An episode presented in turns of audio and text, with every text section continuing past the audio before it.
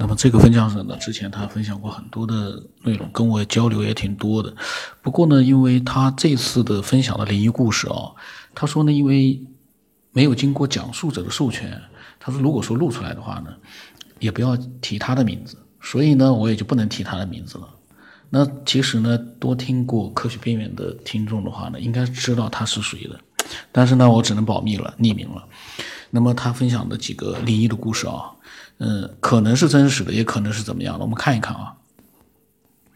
他说，刚刚有一位朋友说，他朋友昨天晚上家里面闹鬼，半夜床底下传来了狂笑声，睡在床下的两只狗也吓醒了，窜出来对着床底一直叫。然后呢，这个分享者就问他是不是楼下的邻居弄出来的动静。他说那个屋子呢一直是在闹鬼。然后跟他讲了之前的故事啊，呃，然后他又说，因为没有经过他的授权，所以他呢不便放语音。哦，是那个人呢跟他讲了之前的一个闹鬼的故事，用语音跟他讲的。所以呢，但是呢，他呢，呃，就用文字呢把大概的意思描述一下。然后他说，之前是每天晚上都有人敲卧室的门，但是呢，外面还有客厅，不可能有人进来。每天晚上一敲门。养的一条狗就冲着门叫，后来呢，狗狗就生病死了。狗死了之后呢，敲门声也消失了，就像是同归于尽了一样。这个日子隔了没多久，就出现了开头说的昨天晚上那阵狂笑。他们家狗还挺多的啊，之前养的一只狗生病死掉了，然后呢，这次就是出现了这个狂笑声之后呢。家里面还有两只狗，睡在床床下的两只狗窜出来，对着床底在叫，这个很有意思啊。那么这个故事呢，说句实话，他也没说是，他说呢是朋友的朋友的发生的事情，应该是真实的。因为那个朋友如果说觉得有问题的话，也不会告诉这个分享者，因为这个分享者呢是，呃，一直是在科学边缘这个节目里面一直在做分享的。那我也不能说什么。嗯，自己的想法了，因为这个事情 很简单，嗯，就是情节很简单。然后呢，你说如果说我要相信他的话，那等于说他们家床下面就有鬼了，或者说是有什么灵异的东西了。也就是说，动物呢是可以能够感觉得到那个东西的，我们人类呢可能看不到、感觉不到，但是动物的时候可能感觉到，因为前面的一只呃一只狗就是因为这个灵异的东西可能就。影响到了，生病死掉了，而且它死了之后，那个敲门声啊，就前面那个就是敲门的那个事件，敲门声也消失了，狗死了，敲门声也消失了，这很奇怪啊。那么它第二个故事啊，还是那个朋友，他说那个朋友的一位大姐，他那个朋友怎么有那么多的灵异事件啊？到底他？这个朋友是干嘛的？然后那个朋友的一位大姐今天跟他讲了他遇鬼的故事。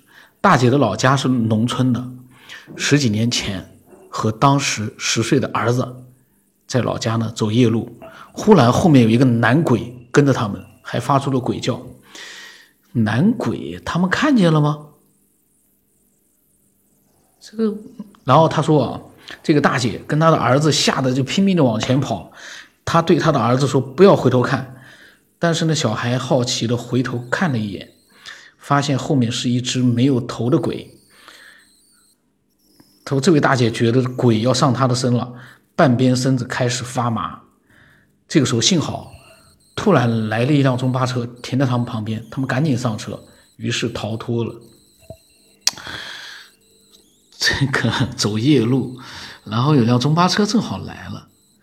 他们赶紧上车，然后呢，另外一件啊，是关于这个大姐的一个朋友，就是说他的这个讲鬼故事的这个朋友呢，也认识他，啊，这个这个跟我们这个分享者讲鬼故事这个朋友啊，认识很多遇鬼的人，这也是一个很有意思的事情。说呢，他这个大姐的一个朋友啊，在小区里面做保安、保洁，然后呢，小区里面。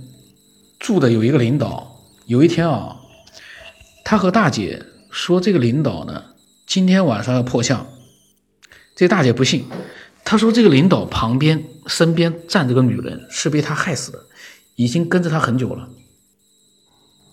结果那天晚上那个领导做饭的时候摔倒了，摔着的时候呢，被煤气灶的火烧了一下，果然破了相。我就问这个这个分享者，我说你觉得可信度怎么样？因为这个鬼故事你说吧，嗯，他是真实遇到的吧？可是呢，从我的角度来说呢，嗯，叙述的这个朋友是听他的朋友在讲述朋友的朋友的故事，也就是说这个中间隔了好几层。呃，如果是我的这个分享者这个朋友啊，他呢自在自己遇到的，他可以把这件事情描述的非常的就是说，呃，真实度非常的高。可是呢，嗯。朋友的朋友的朋友遇到的事情，经过不同的一个转述，这个真实度呢，就算是真实遇到的事情，但是从我们听的人角度来说啊，因为转了好几手了，它的真实的一个情况，我们已经嗯不知道了解的有几层了。这样的一个就是说真实发生的场景，可能经过不同的转述，已经嗯变变质了，变了一个就是说情节可能有很多的变化了。那在这样的一个情况之下呢，我们可以把它当成一个嗯，可能是真实的这样的一个案例。然后这个分享者啊，我因为我问他，我说你觉得可信度怎么样？他说他不认识那位大姐，无法评估。不过呢，应该是他，就那个保洁啊，哦，说应该是那个他的朋友，就讲鬼讲灵异故事这个朋友给他的朋友大姐。讲了那个床底狂笑的事情之后呢，引出来的话筒。然后话说那个闹狂笑的朋友啊，最近准备去庙里面做求拜之类的，然后后面呢看看再会怎么样。我当时跟他讲，我说行，到时候我来评估一下，因为他说无法评估，我其实他都无法评估了，我觉得我也很难评估。但是呢，我们可以做两种假设，假设这个只是一个他们。随便朋友之间，嗯，开玩笑的一个事件的话呢，我觉得呢也不足为奇，因为这样的事情很多。但是呢，我们还有一个假设，假设这个是真的，那里面他的这几个故事里面牵扯了很多了。一个是这个，因为这肯定不是人嘛，就是这个灵异灵异的东西，我不能说是鬼或者怎么样，这是一个灵异的东西，它是能敲门的。而且能发出声音的，这是他的一个。就假如我说这个故事真的话，我们可以发现几个点啊。他能敲门，但是呢，人看不到他，狗能感觉到他。而狗死了之后，这个灵异的东西也消失了。那么床底下的那个呢？它也是无形的，人看不到它，但是它能发出声音。它能发出狂笑声，一个无形的一个灵异的东西能发出狂笑声，同时跟前面一个一样，鬼也能感觉到它，或者是看到它。因为鬼在发出狂，它发出狂笑之后，狗出来叫了，就是说它发出这个狂笑，同时呢，人和狗都能听得到，而人只能听到声音，看不到那个。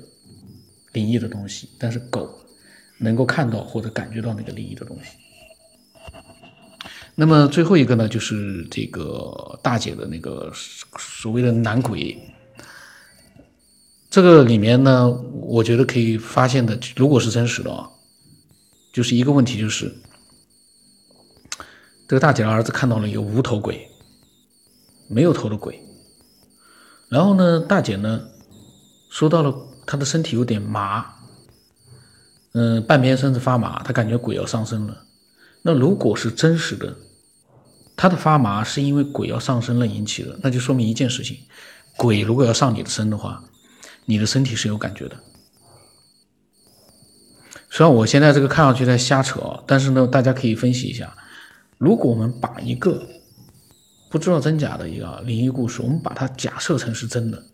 我们可以分析出一些里面的一些呃有意思的东西。那么最后一个，那个大姐的朋友说的这个保洁说的这个领导要破相了，这里面又有一个很奇特的问题，奇怪的问题，那个女鬼，保洁看得到，可是关键的问题是，这个保洁他怎么知道那个女女鬼会设计让那个领导半夜破相，夜一晚上破相？他怎么知道的？难道这样一个保洁，他能预知鬼的行动吗？或者说，鬼在做这样的一件事之前，会跟那个保洁去讲吗？会跟他说，今天晚上我要让那个这个人破相。我个人觉得啊，经过这样一分析的话，我觉得这保洁的这个故事啊，十有八九就是扯淡。因为这里面有几个点，首先，他看到了那个鬼女鬼。而且他知道这个女鬼说是被这个领导害死的，也就是说这里面出现一个问题：难道这个领导身上有命案吗？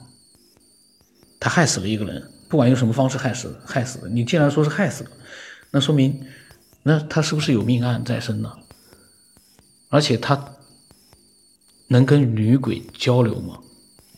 一个保洁，他是一个普通的一个人，小区里面的，然后那天晚上还真的。说被火烧了一下破相了，那个摔的时候被煤气灶的火烧了一下破相了，有这个可能性，但是可能性有多大呢？所以呢，嗯，最后一个故事啊，我觉得你要是仔细分析的话啊，会发现很多的一个疑点。我就是我这怎么怎么说呢？如果你相信一个普通的人能够看见鬼，看见我们所看不到不到的灵异的那个鬼。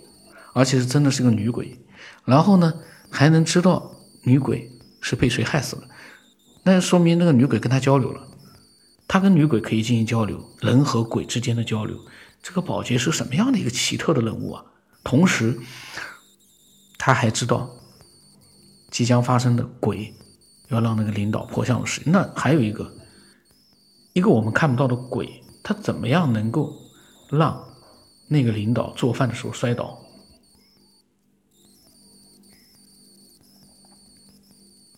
这这里面，如果是按照我来分析，我可以还可以分析很长时间。但是呢，我呢只是因为这个故事呢，三个几个灵异的故事呢比较短，那么我呢，就像我跟那个分享者说的，那我到时候评估一下。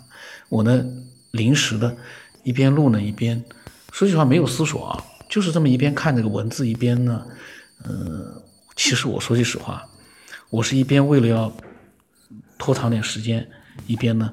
随机的做一个分析，但是我觉得呢，这个分析虽然说比较随意，但是呢，也有它的一个逻辑上面的一个呃可以站得住的这个地方。大家呢，如果说有自己的想法，可以分享过来，分享过来呢，我们大家互相之间呃都可以看看其他人是怎么样看待这样的一些灵异事件。然后呢，如果有听众听到了这个专辑，你说自己也有这样的灵异事件，你自己啊。那么你可以把它分享过来。如果说你说你的朋友有这样的事情，你感觉还是很有真实度的，你也可以把它分享过来。咱们好好的分析分析，咱们每一个灵异事件呢都做一个自我分析。那么今天就到这里吧，这个嗯就这样吧。